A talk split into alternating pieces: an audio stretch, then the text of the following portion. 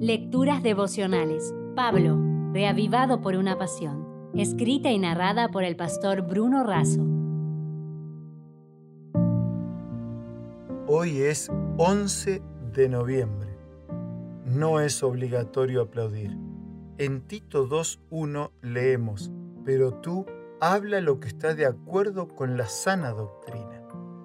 El capítulo 2 de Tito tiene instrucciones prácticas para el joven Tito para los líderes, para las mujeres, para los jóvenes y para los siervos. Además, Pablo también da instrucciones para toda la iglesia, recordando que hemos sido redimidos por la gracia de Dios y, en consecuencia, debemos vivir para Él.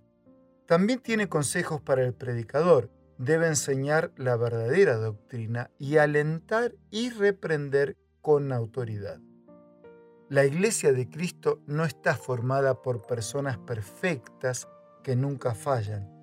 Está formada por personas de profunda comunión con Dios, de relaciones saludables, apasionadas por defender la verdad y cumplir la misión, dispuestas a pagar el precio por la causa, que crecen y maduran diariamente por la gracia de Dios. Los pioneros que vinieron a Sudamérica tuvieron una mezcla poderosa de estos ingredientes con los que Pablo desafió a Tito y a la iglesia de Creta. El pastor Francisco Westphal fue el primer pastor adventista en Sudamérica. Él organizó la primera iglesia en las afueras de Crespo, Argentina, el 9 de septiembre de 1894. Después viajó hacia Brasil, estableció creyentes en varias localidades y organizó la primera iglesia adventista en ese país ubicada en Gaspar Alto el 8 de junio de 1895. Luego cabalgó durante horas hasta el puerto de Itajaí, donde donó el poco dinero que tenía para suplir las necesidades de un compañero y realizó su largo viaje en barco de regreso a Buenos Aires. Tuvo que ir en tercera clase, es decir, en un lugar donde las camas no tenían colchón. Así se reencontró con su familia después de este viaje misionero de cinco meses.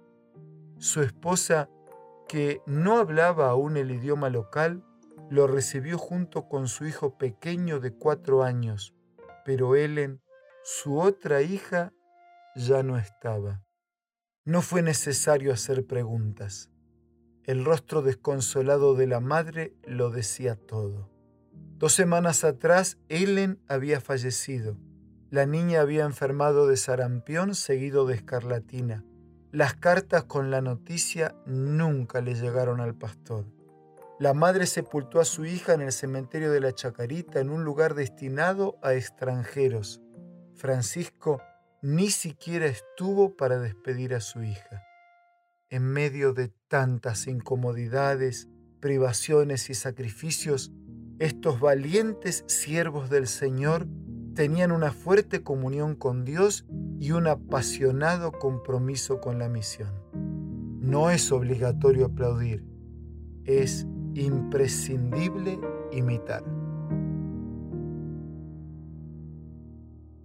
Si desea obtener más materiales como este, ingrese a editorialaces.com.